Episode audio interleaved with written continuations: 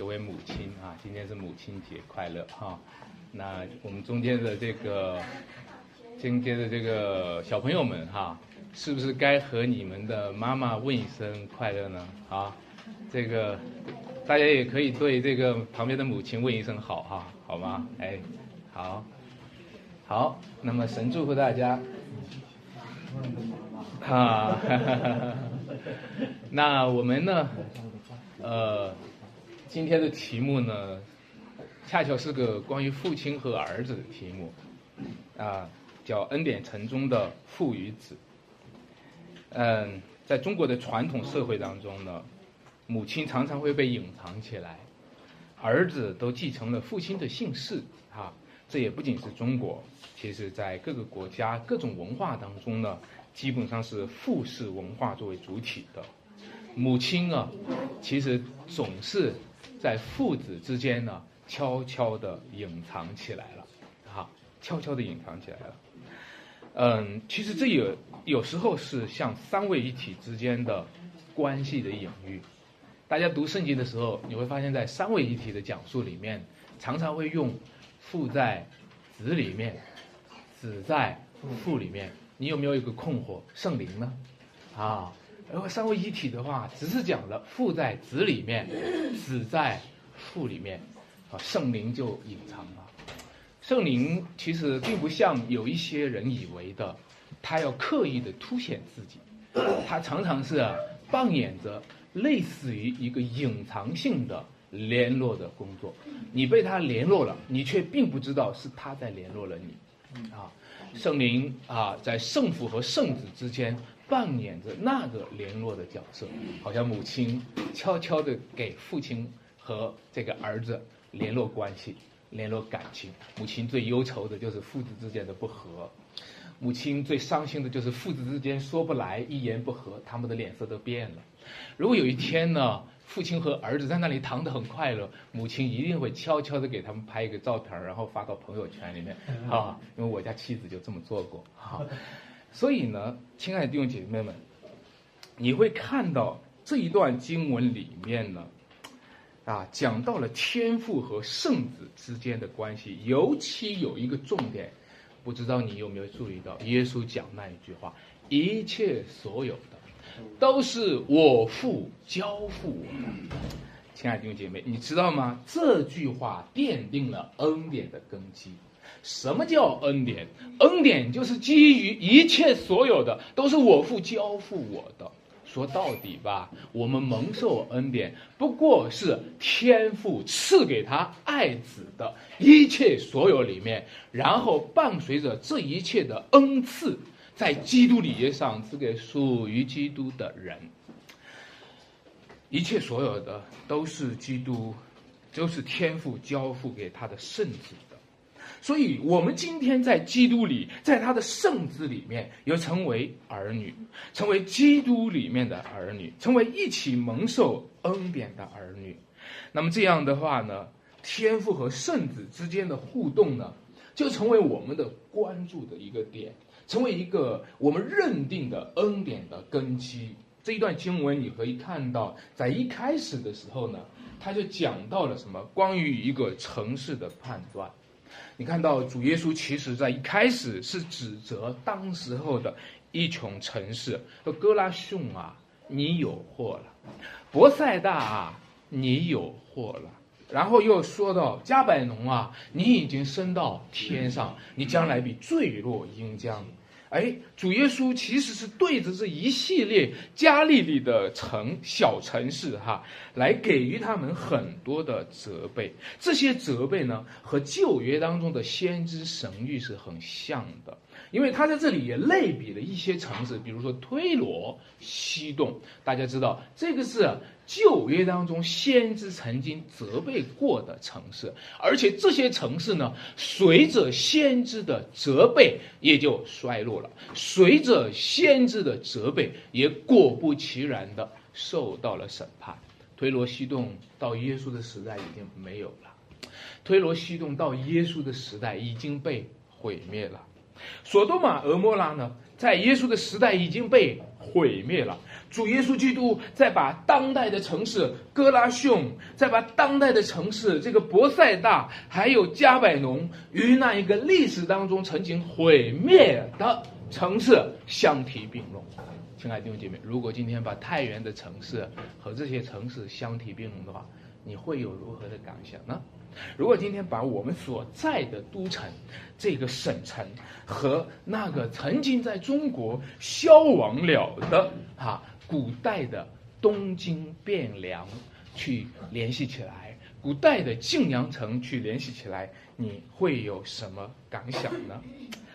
弄到这些城市受到的审判。这些城市受到的判断，他们是什么原因而被毁灭的呢？当然，你会看到说，耶稣在诸城中行了许多神迹，这些城市的人怎么样呢？终不悔改，是因为他们不悔改，所以他们就受审判，对吗？所以圣经就说，我们若不悔改，都要什么如此灭亡。不过，我想从另一个角度去讲。另一个角度就是说，我们希望看见城市的一个主权概念，就是说这一座城市到底是谁的？这一座城市到底是属于谁？谁是这个城市的市长？谁是这个城市的国王？亲爱的弟兄姐妹们，啊，其实一切所有的，耶稣说都是我父交付我的。太原这座城市也是。他的父亲交付给他的天父，托给了他的儿子。这座城市就是因着这一点，我们敢在这座城市里植堂，因为一切所有的都是天父交给了他的圣子，而我们要在圣子里面分享他的产业，在圣子里面分享他的恩赐。大概在一千多年前，公元九百七十九年。宋朝的宋太宗叫做赵光义，下令焚烧毁坏太原城。那个时候的太原叫做晋阳城，它的地点呢就在晋阳晋源区古城营的一带。那个古城营就是晋阳的古城，曾经在那里。他下令烧毁这座城，然后呢要用什么呢？又用哈这个大火烧了一共有三个月。啊，三个月，这个城市很大，哈，这个城市很大，然后三个月一直烧烧烧完了以后，又引汾晋二水，用汾河，然然后漫灌这个城市，啊，最后这个晋阳城彻底的成为了废墟。直到今天，大家都知道，我们太原市在想办法开发那个地方，想办法在挖掘晋阳的这个古城。那个时候。赵光义焚烧这个城的时候，发布了一个一个这个诏谕哈，那个诏谕的名字叫做《晋毁晋阳城诏》，里面有这样的内容。他说：“太原本为藩镇，盖以山川险固，城垒高升，致使奸臣贼子违天抗命，因其悖逆。”归务军民，经济荡平，亦需更改。就说太原这座城市呀，山川险固，我们是表里山河的，城垒高深的，所以这里就可以窝藏那一群奸臣贼子。我们用赵光义的话，也许他讲的意思是这样，因为他是皇帝嘛，对吧？他的哥哥是赵匡胤嘛，也许赵光义的意思是这样的：一切所有的都是我兄长赵匡胤给我。那你们不归顺我，你们就得灭亡。也许赵光义的意思是说，一切所有的都是我赵光义要给我儿子传下去的。你们不归顺我，你们就给就应该用火烧毁你们。亲爱的弟兄姐妹，如果说一切所有的，当当在当时代，在赵光义在那个时代的皇帝不归顺他，将要。带来这样的毁灭的话，亲爱的弟姐妹，让我告诉你一件事情：有一位忘世之王，那可不是只做一朝、只做一代的王。一切所有的都是天赋给他的。如果太原没有归顺赵光义，晋阳古城千年的古城就会毁于一旦的话，那么，如果我们不归顺基督，如果我们不归顺上帝的儿子，太原这座城市将要如何呢？我觉得赵光义讲的那个遭遇里面啊，有一些话讲的是对的。他说。这个地方因为山川险固、城垒高深，所以窝藏了奸臣贼子，他们违天抗命。难道说太原不就是一个以地方性来违抗上天的城市吗？山西是一个地方性特殊强的地方，山西的地方性，我们都是地方人，我们都是土人。我们特别的扎根，深深的扎根在这片土地里面，就好像我安彦奎特别的在成都都特别的想念这个土地。我们深深的扎根在这个土地里面，深深的扎根在这个地方里面，由此呢，我们的地方性产生了一批地头蛇，我们地方性产生了一批人都是违天抗命的人。我亲爱的弟兄姐妹们。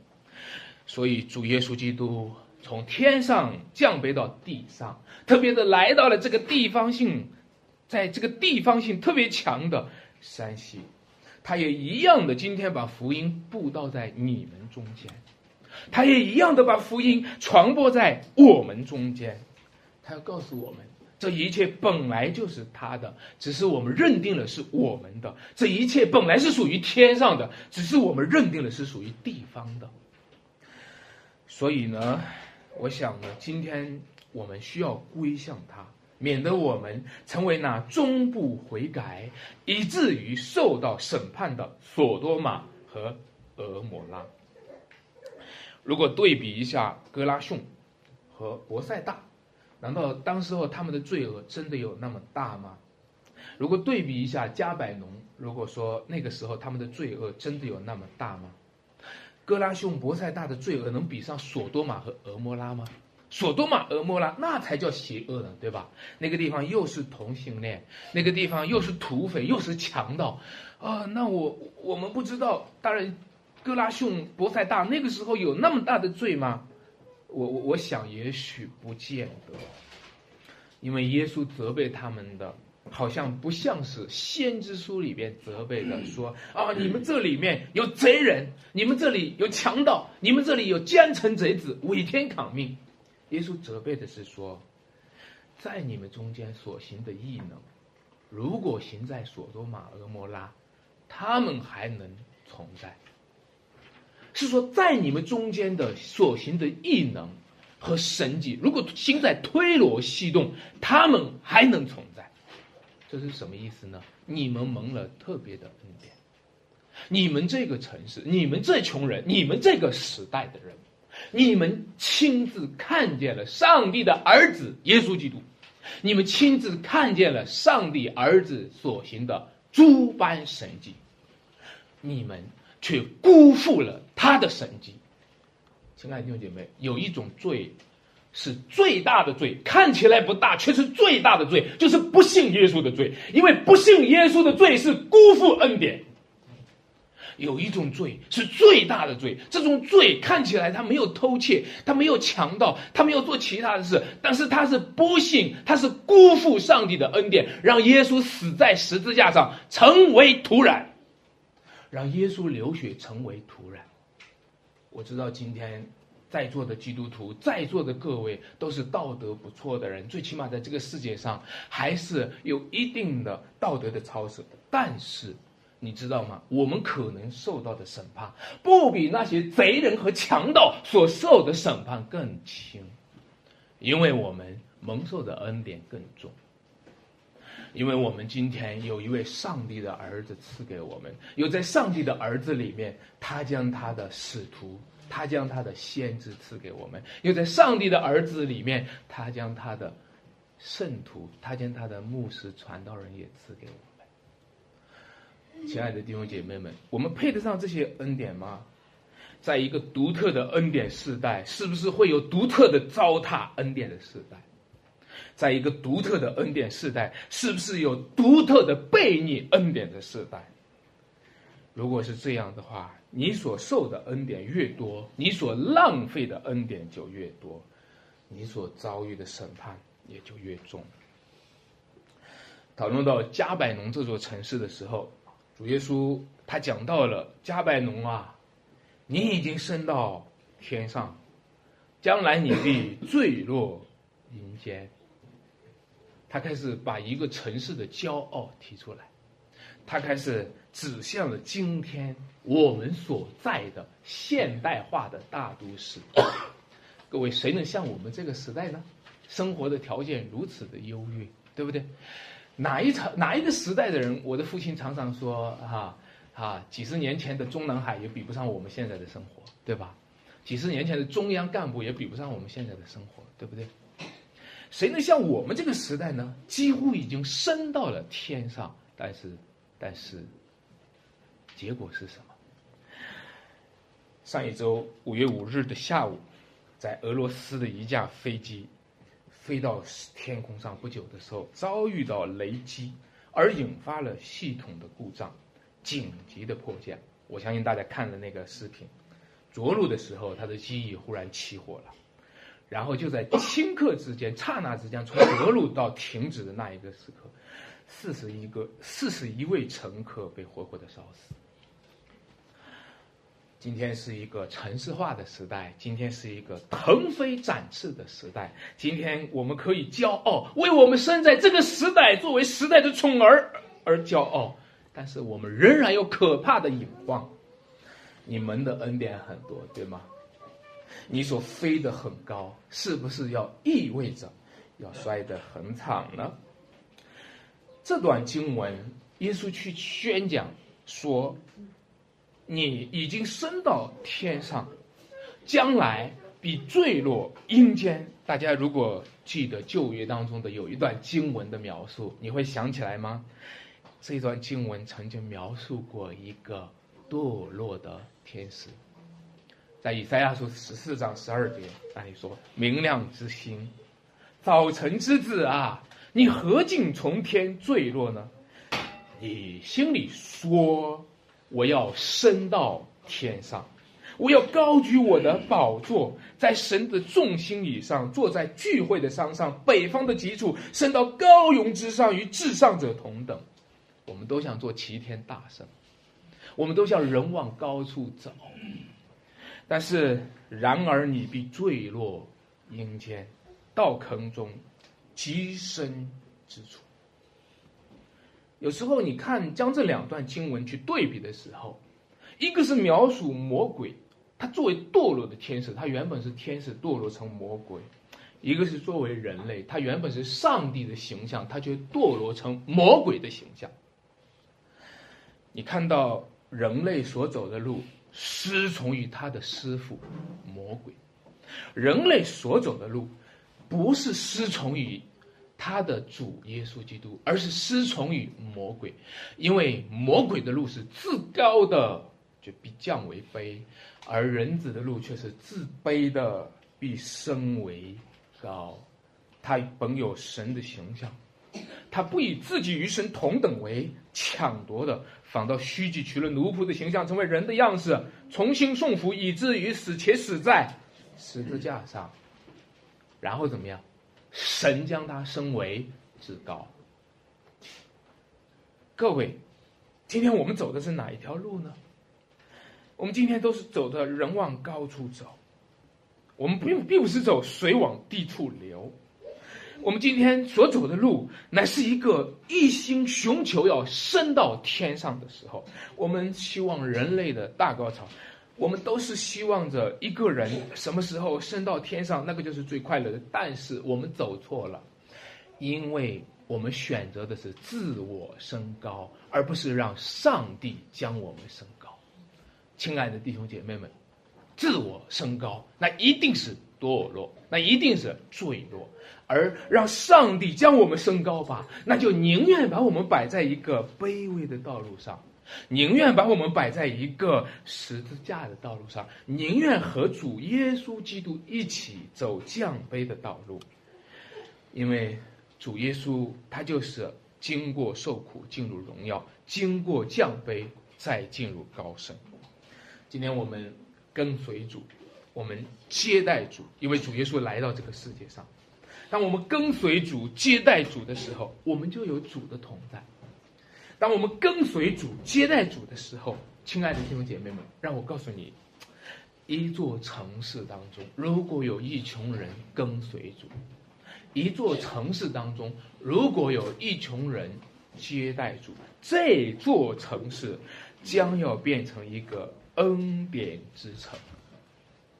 这座城市当中，为什么今天缺乏恩典？在这座城市当中，我们看见到处都是流离飘荡的人，到处都是痛苦流离的羊。这座城市当中没有公义，在各个城市当中，今天倒在大街上，没有人去管，因为城这个城市不是恩典之城。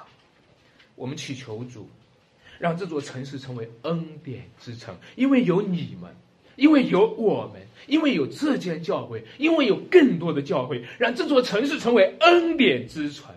当初上帝要毁灭索多玛、俄摩拉的时候，亚伯拉罕请求的时候，上帝说了一句话：上帝说，这座城市如果有十个亿人，我也不会毁灭这城。如果这座城市当中有十个亿人，如果这个城市当中有一群基督徒。他们已成为了这座城市的盐，成为这座城市的光。为什么？因为他们接待了主，因为他们接待了神的圣子，就是那位大君王。亲爱的弟兄姐妹们，大君王与我们同在的时候，这个地方就充满了恩典。大君王与这个城市同在的时候，这座城市就充满了恩典。那。求主在我们中间，将恩典赏赐我们。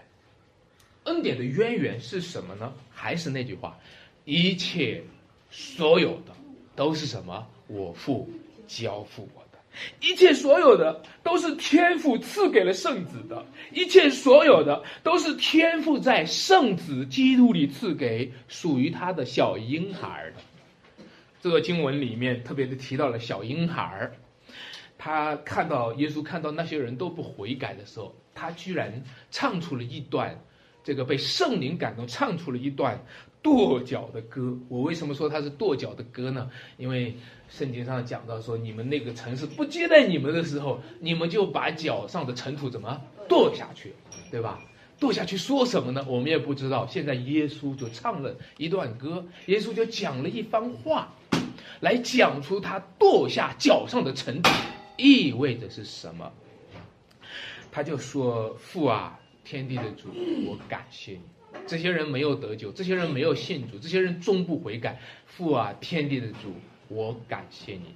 因为什么呢？因为你将这些事向聪明通达人就什么藏起来，像婴孩就显出来。弟兄姐妹们，弟兄姐妹们。”你看到没有，在这里开始颠覆我们一个概念。这个概念就是说，做一个聪明通达的人好呢，还是做一个婴孩好呢？也许我们会自然的就随着我们的理解，没有问题，对不对？做一个聪明通达人好，对不对？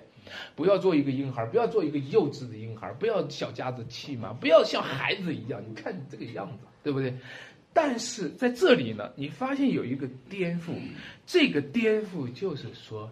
一个在基督里的婴孩胜过不在基督里面的聪明人。一个在基督里面的婴孩胜过了在不在基督里那种自以为聪明的人。很多的父母会教导孩子说：“哦，你真棒。”父母会鼓励孩子说：“你真聪明。”我们要小心啊，要小心啊！我不是说不要这么鼓励。一定要小心，那个鼓励一定是在基督里的。如果不在基督里的话，你会误导他成为一种自以为聪明的人。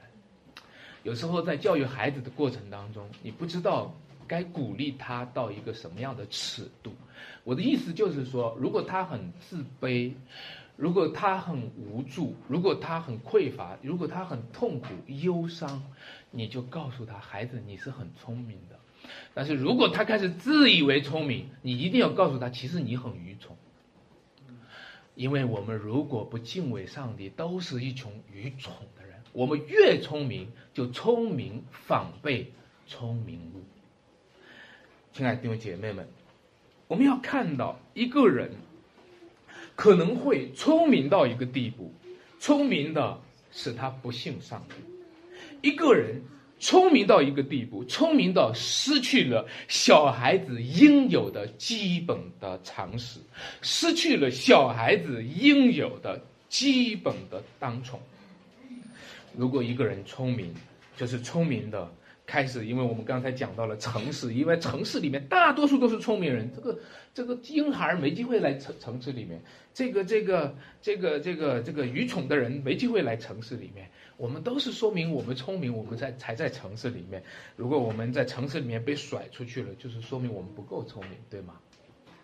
但是让我告诉你一件事情，因为进入城市而没有进入天国的人，很愚蠢。因为进入大学而没有进入天国的人很愚蠢，因为你长大了，因为你翅膀硬了，因为你成功了，因为你升职了、提干了、飞黄腾达了，而不能进入天国的人，你很愚蠢。回到小孩子的样式，我们若不回转变成小孩子的样式，我们断不能进天国。因为一个小孩子，他对于福音，他更直接的能用当从的信心。一个小孩子，他在童话当中能够快乐；一个成人从来没有享受过童话带给他的慰藉。亲爱的弟兄姐妹们，天赋的美意是什么？天赋的美意就是借着基督的福音，就是借着基督的福音，让聪明人的概念被重新的定义。上帝。拣选了那些愚拙的、软弱的、无有的，我要废掉那些有的。上帝拣选那些愚拙的，我要叫那些有智慧的人羞愧。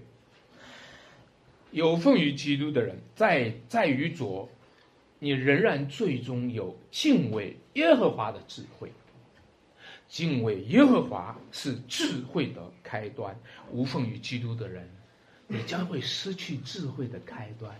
你将会失去智慧的基础，你将会失去一切聪明的根。那么这段经文他是这么讲，他说：“父啊，你将这些事，像聪明同大人就藏起来，像婴孩就什么显明出来。”哎呦，这个词用的非常好。他说：“你的聪明来自于神的显明。”哦，你说，哎，孩子你怎么这么聪明啊？我告诉大家。一再好的老师教一个孩子，只能教一个聪明的孩子。哪一个老师能够把一个愚蠢的孩子教好呢？对吗？哦，他有聪明哦，我要愿意教他。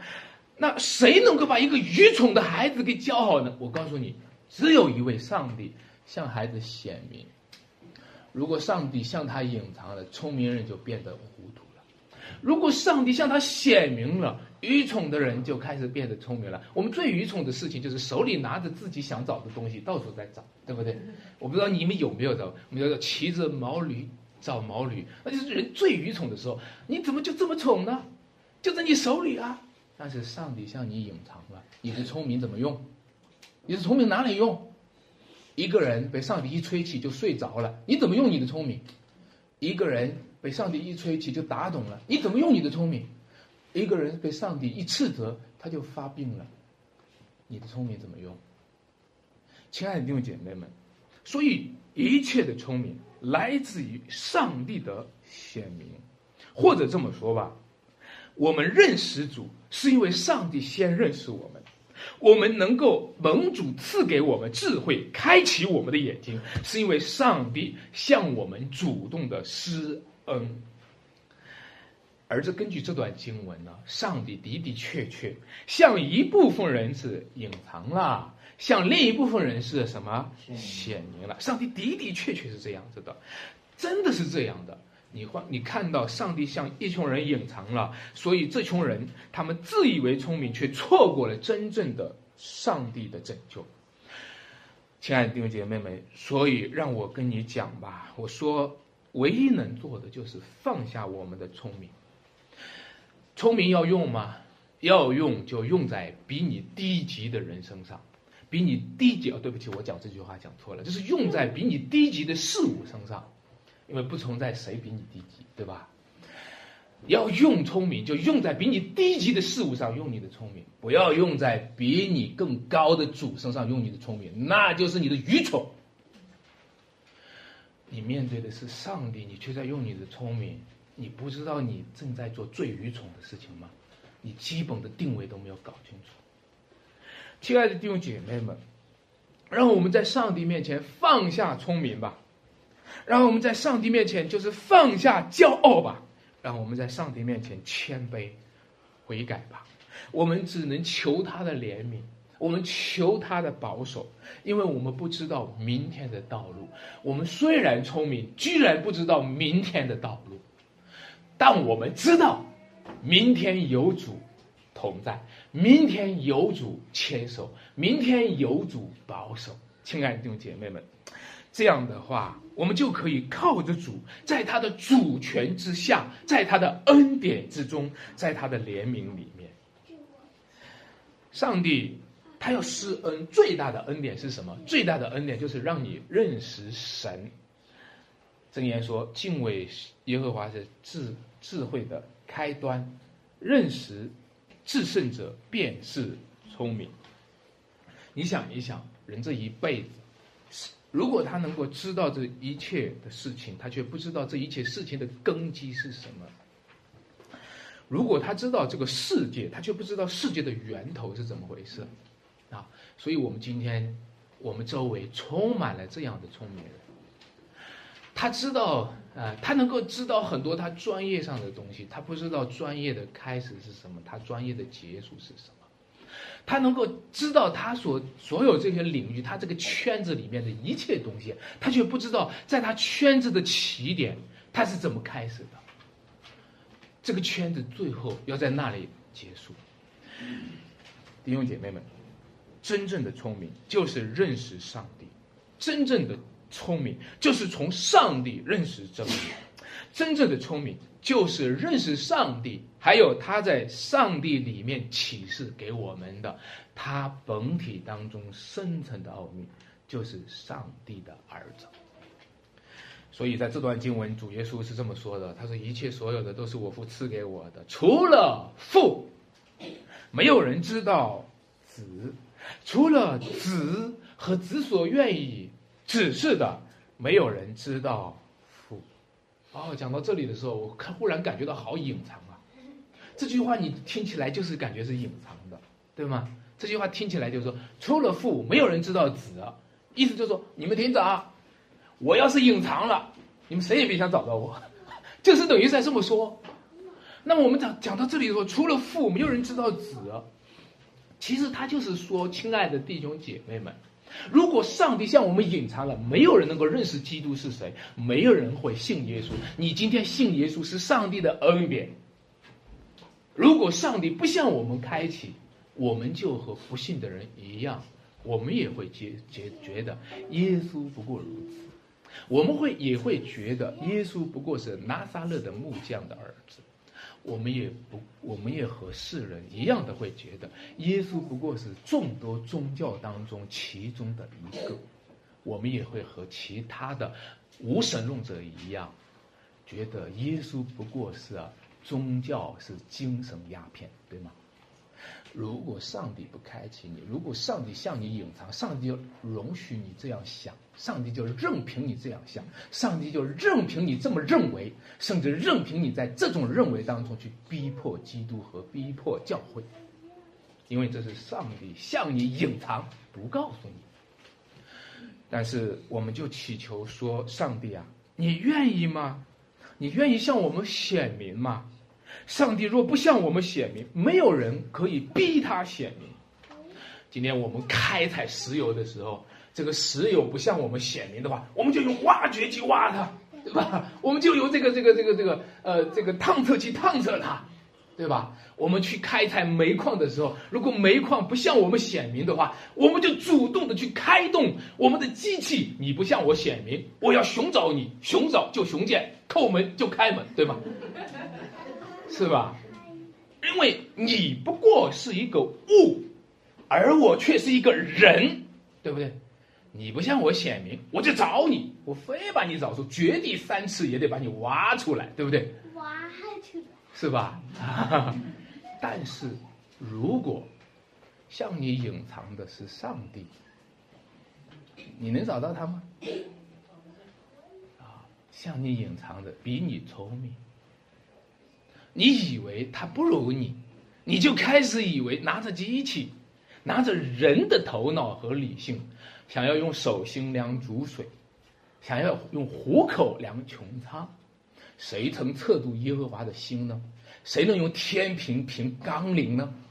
亲爱的弟兄姐妹，如果上帝隐藏了，我们就找不到他。好多弟兄姐妹们最痛苦的时候，就是我向上帝祷告，上帝没有回应，对吗？那你就今天看，上帝像聪明通达人就藏起来。很多弟兄姐妹们说：“哦，主啊，为什么我在苦难当中，我祈求你找不到？因为你太聪明。”上帝像婴孩就显明出来。上帝愿意，上帝乐意，上帝充满恩典，上帝充满了他永恒的智慧和旨意。上帝要在显明当中，既显明他的恩典，又显明他的智慧，又显明他的大能。那些看见他大能的人有福了，那些看见他智慧的人有福了，那些看见他恩典的人有福了。所以，那些看见他恩典的人，就开始看见了。除了父，没有人知道子。哦，主啊，我们居然有机会认识你的儿子耶稣基督。除了子和子所愿意指示的，没有人知道父。但是我们感谢上帝，在基督里，我们可以认识上帝。很多人在释迦摩尼里面找上帝，很多人在老子里面找上帝，很多人在其他的这个这个宗教当中找上帝。除了子。和子所愿意指示的，没有人知道。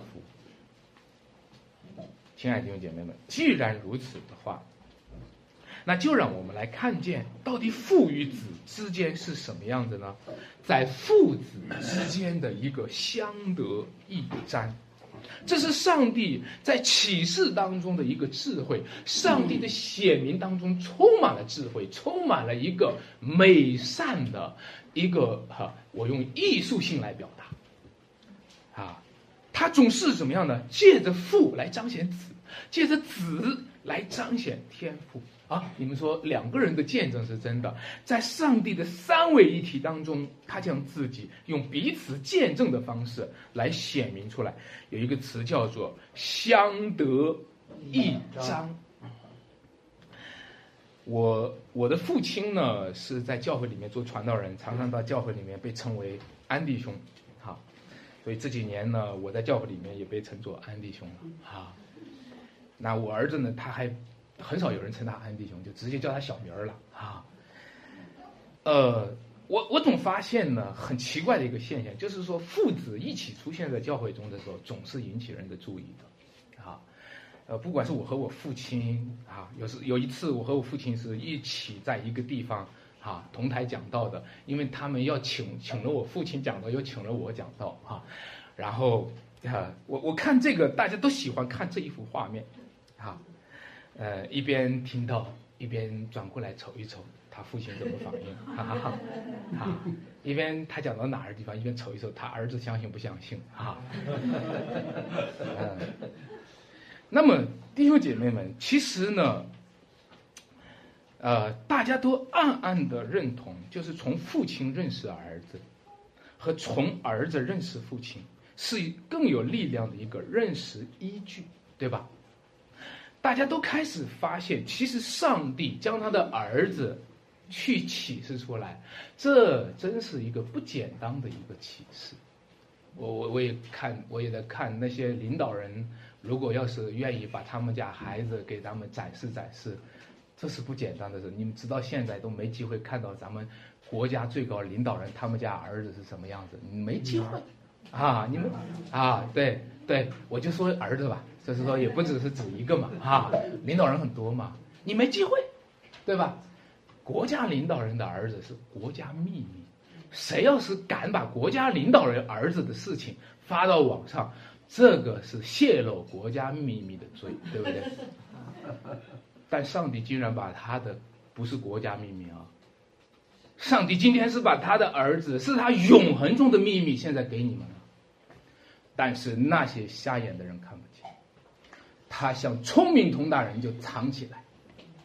像婴孩就显出来，亲爱的弟兄姐妹们，这是一个奥秘，神的儿子是个奥秘，比国家的秘密更大的奥秘。如果你今天开始从敬畏的心，敬畏神是智慧的开端。如果你从敬畏的心，如果你愿意像婴孩一样，用当从的信心领受他的启示，你能够认识他，你能够知道他。在父与子之间的关系呢，其实，在今天，在我们中间是一个非常匮乏的一个精神资源。亲爱的弟兄姐妹们，父与子之间有彼此认识的吗？在今天我们周围的环境里面，很少的父亲认识他的儿子，很少的儿子认识他的父亲。今天我们周围的环境里面，很少听见一个儿子说：“除了我父亲，没有人知道我。”很少听到一个儿子说：“除了我，没有人能够认识我父亲。”你听到哪一个父亲、哪一个儿子？你的家里面、你周围的亲人当中有这样的呢？前两天我看了一部电影，哈，有时候觉得自己不守本分，有时候又喜欢看一些电影。呃，那个电影呢叫做《干爹》，他讲出了今天一些现代的都市里面北漂的女孩。在北京打工的过程当中，一些颜值比较高的、漂亮的一些女孩会认一些干爹。你们知道，这些干爹都是有权和有钱的人。然后他穿金戴银的，享受着这些权钱交易给他来的一些暂时的快乐。这个时候，他家乡农村来的父亲跑到北京来看他女儿来了。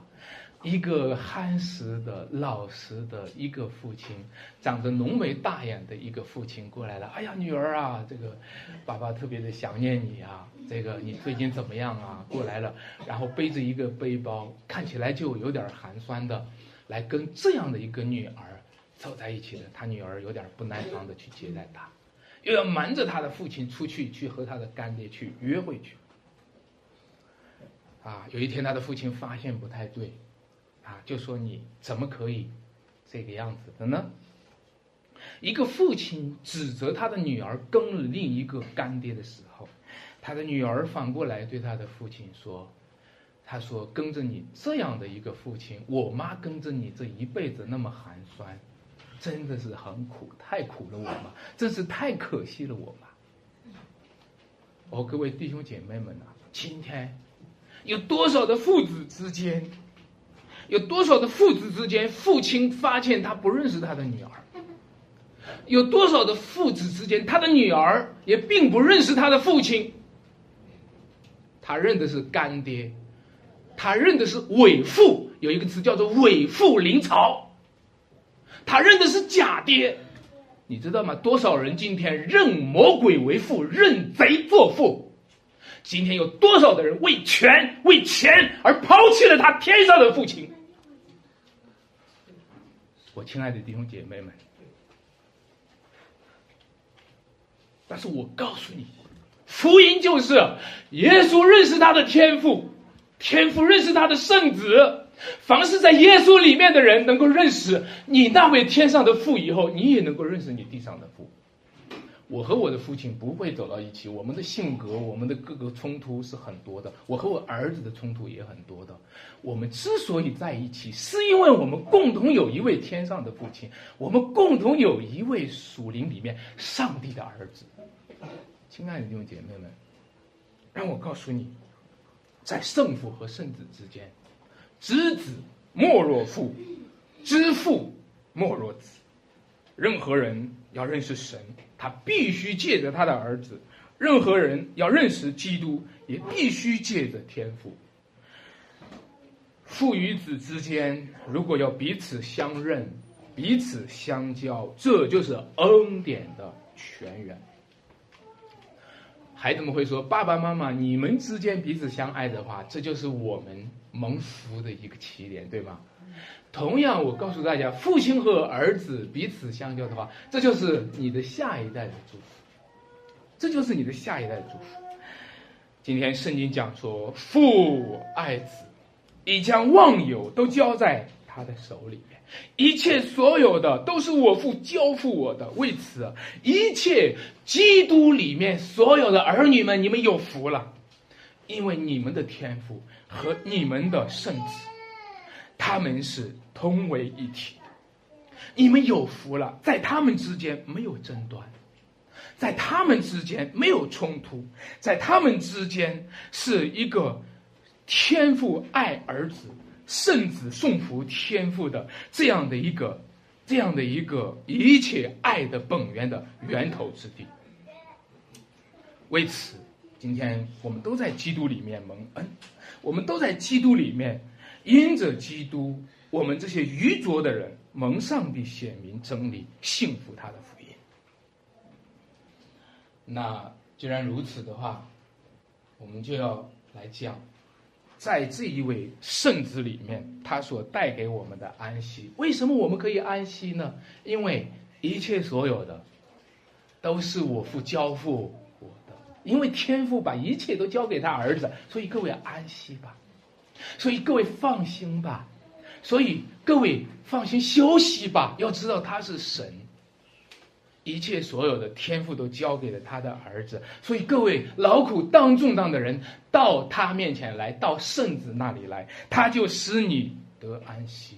为什么我们有劳苦？为什么我们有重担？为什么我们这个这个无法这个有一个坦然的心？常常睡眠不足，常常这个这个休息不好，为什么？因为一个人，他还没有从审判之下走出来；因为一个人，他还没有从惧怕当中走出来。你看到吗，哥拉兄啊，你有祸了！如果一个人听到这样的消息，他能够睡得着吗？博塞大，你也有祸了！如果一个人是这个消息悬在他的头上，他有平安吗？加百农啊！你已经升到天上了哦！我现在有钱了，我现在买房了。你升到天上了吗？你能够睡得着吗？如果你不能够在圣子里面找到安息，你这一切仍然是悬而不决。亲爱的弟兄姐妹们，一切劳苦重担的原因，就是我们没有在基督里面，因为只有基督能够为你的罪恶买单。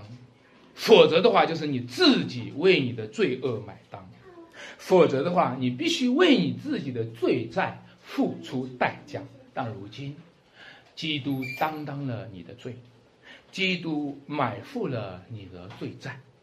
亲爱的弟兄姐妹，我们都看到了，国家可能会抛国债，哈。如果过两天真的有一个经济萧条的时候，如果过两天真的是房产泡沫崩盘的时候，恐怕没有人买你的房子了，恐怕没有人买你的买你的国债了，恐怕没有人没有人买你积累下来的资产了。但是今天耶稣买了你的罪债，耶稣买了你的罪债，成为你的安息。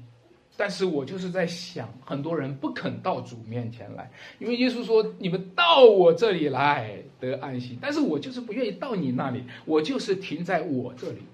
我我看到很多的人，包括很多的基督徒，一直是停在我这里，而不是去到主那里，一直是抱着自己的重担，而不愿意得着主的安息。你看，小孩如果坏了东西的话，赔你一个不。我就要我的，对不对？我就要我那个，赔你一个买一个新的，可不可以？不，我就要我那个，就我就是我的那个。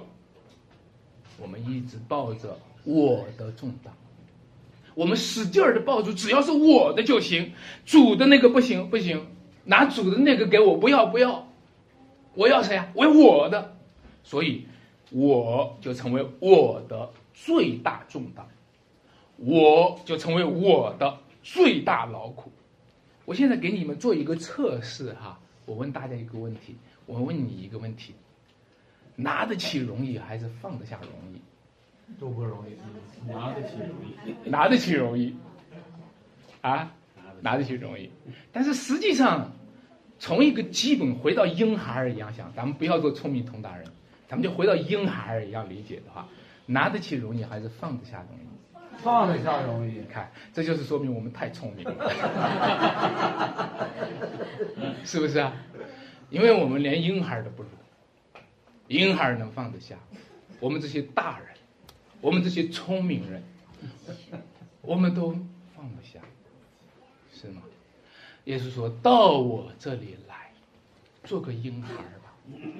耶稣说放下你的聪明，你的聪明就是你的劳苦。你的聪明就是你的重担，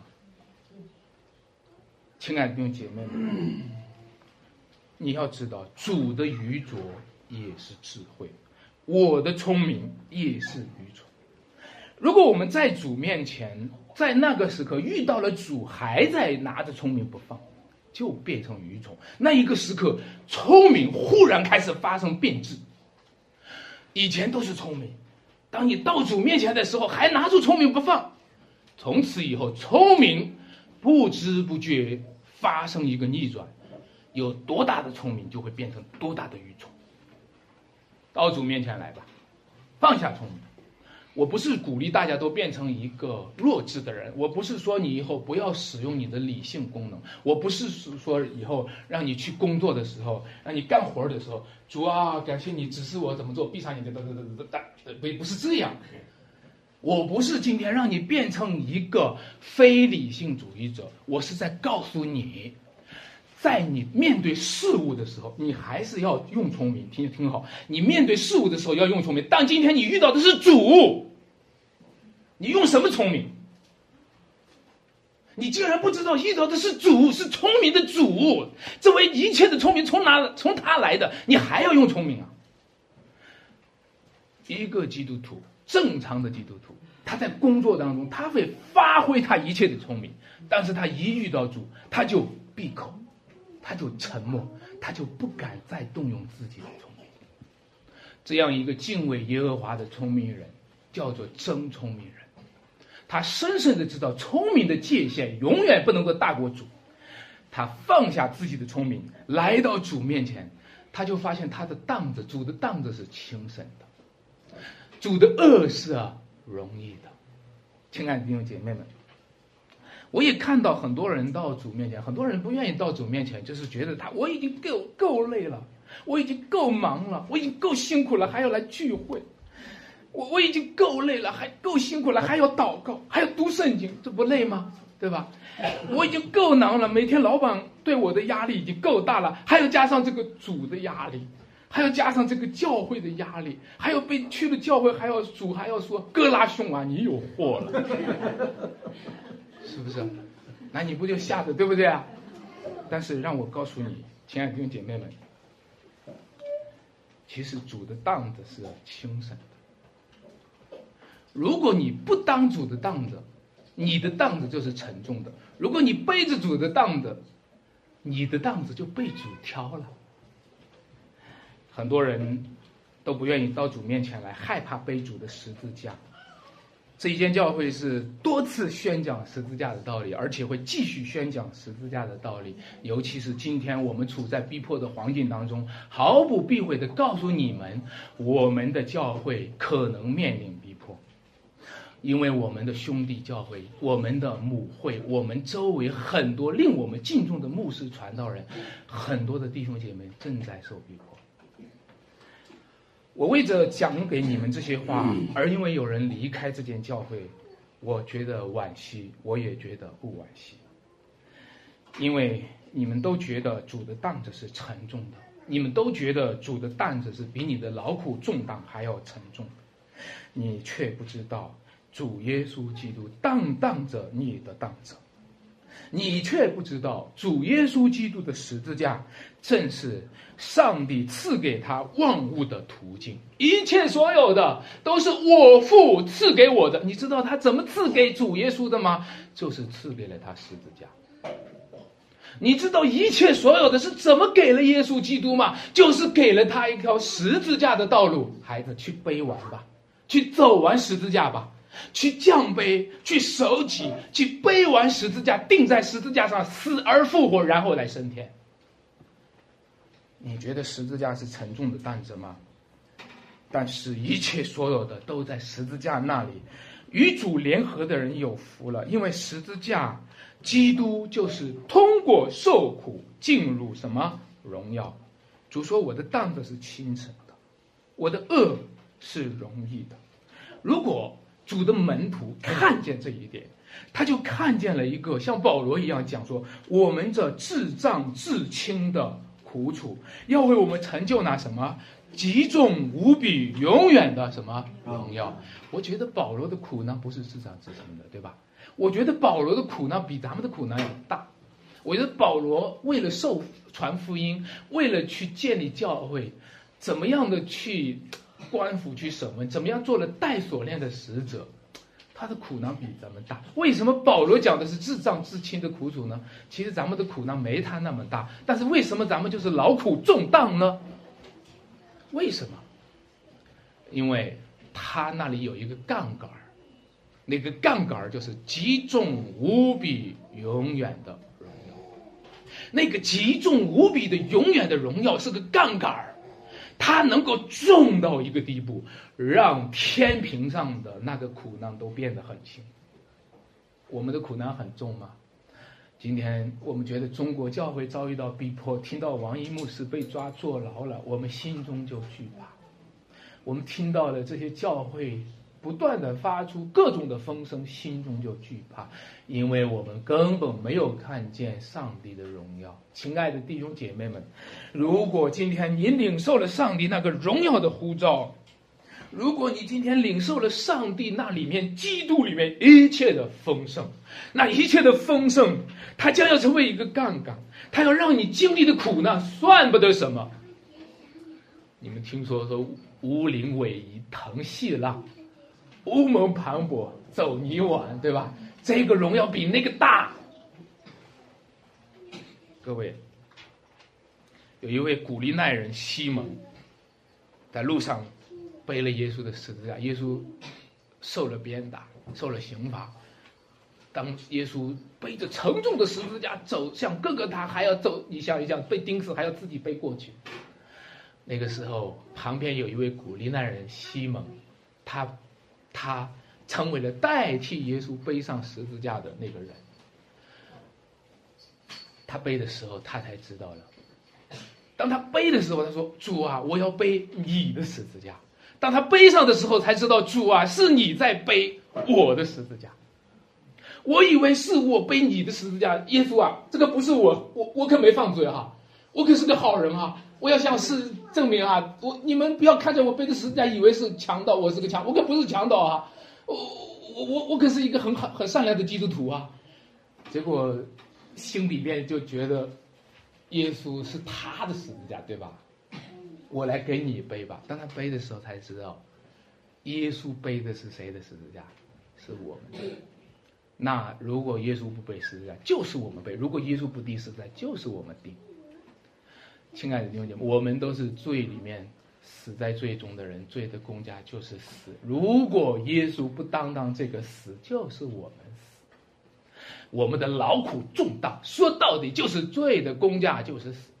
我们的劳苦重担，说到底就是那十字架上的咒诅。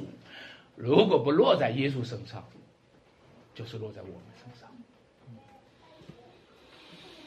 很少人能够在劳苦重担当中柔和谦卑。耶稣说：“我心里柔和谦卑，因为我的担子是轻省的，我的恶是什么容易的啊？如果你一个人背着一个劳苦重担在那里背着，另一个人背着一个轻省的担子，哈，背着一个容易的恶，两个人走到一起，哇，你就会看到那一个背的轻省的对那个背的沉重的 弟兄是不是很辛苦啊？慢慢来，慢慢来，我扶着你，慢慢来。”我你就会感觉到那一位背着轻省的人才有那个什么呢？柔那个柔和谦卑的那个是不是啊？那个那个资本在那儿，对不对？如果我背得很重，我心里全是怨毒，我心里全是苦毒，对吧？我心里怨死了，对不对？我怎么能够去？我怎么能够去爱弟兄呢？我怎么能够去理解弟兄呢？你就会看到教会当中总有一些弟兄姐妹们喜欢发发脾气。总有一些弟兄姐妹喜欢发发牢骚，我告诉大家，主要就是他现在背得重，背得重。主说：“你来背我的担子吧。”主说：“你背我的担子的话，是轻松的。”你说：“主说你背我的担子，你就是容易的，你就能柔和，就能谦卑。如果主的担子，其实按这个客观意义来讲。”主的担子是比我们的重的，对不对？啊，如果用主观意义来讲，啊，我们会看到主的担子是比我们轻的，啊，如果用价值中立来衡量，主的担子是比我们的重的，主背的是远远的超过我们的，对不对？但是，亲爱的弟兄姐妹们，但是你会看到，在福音里面有一个奇妙的一个轻省的担子。就是那个当子是一个圣子的当子，他是神的圣子，所以那个当子是神圣的当子。请听，神圣的当子就有神圣的安息，请跟我讲，神圣的当子就有神圣的安息。所以，亲爱的弟兄姐妹们，让我们今天一起到主面前来背这样一个神圣的当子，以至于有神圣的安息。好多年前呢，我去到太原。迎泽公园的时候，啊，大概十多年前，我儿子还小，我牵着他的手来看到迎泽公园当中那么多的活动，那么多的玩具的时候，发现这一切好像都与我无缝。我从小到大，啊，都没有玩过这个，所以我也觉得我的孩子好像也没机会玩这个东西。那个时候，我就感觉到有一个心里有一个担心的情况，就说我的孩子似乎要继承我从小的生活方式，似乎要继承我从小有过的委屈和自卑。那一天，上帝忽然开我的眼睛，就是这段经文说：“主说一切所有的，都是啊我父赐给我。如果我们拥有了基督。”如果我们拥有了神的儿子，我们就拥有了那位承受产业的主人；如果我们拥有了圣子，我们就知道一切所有的都是上帝赐给他，他也要在基督里面赐给我们。亲爱的弟兄姐妹们，今天这一件教会，如果拥有基督的话，如果基督也拥有这一件教会的话，那么基督拥有的一切，包括了迎泽公园。五一广场、山西大学、山西大医院，都将因着基督、上帝的圣子赐给我们。各位弟兄姐妹们，求主帮助我们，让我们真是啊因着耶稣是主，我们今天已经不再是奴隶，我们今天已经成为了上帝的儿女。我们一起来祷告。我们在天上的父。感谢赞美主，今天上午带领我们一起的敬拜、仰望在你的面前，恳求天父将你的圣子里面一切的丰富再赏赐给我们。你的儿子如此的宝贵，你的儿子如此的尊贵，但是你今天却赐给了我们，我们却不看重，我们却忽略了，我们甚至轻轻忽忽的把基督给丢了。求你怜悯我们，再次的让我们信觉，晓得。耶稣基督是至宝，让我们这一生当中都跟随你，主啊，为你放下一切是值得的，因为你也为我们放下了一切，就是为了将上帝里面真正的丰富赏赐给我们。我们要感谢主，我们赞美主，求主继续恩待弟兄姐妹，恩待这一间教会，让我们享受啊恩典也能够成为恩典之城，让我们向这个世界做见证，彰显父与子还有圣灵在我们中间。这样祷告，奉主耶稣基督得胜的名求，阿门。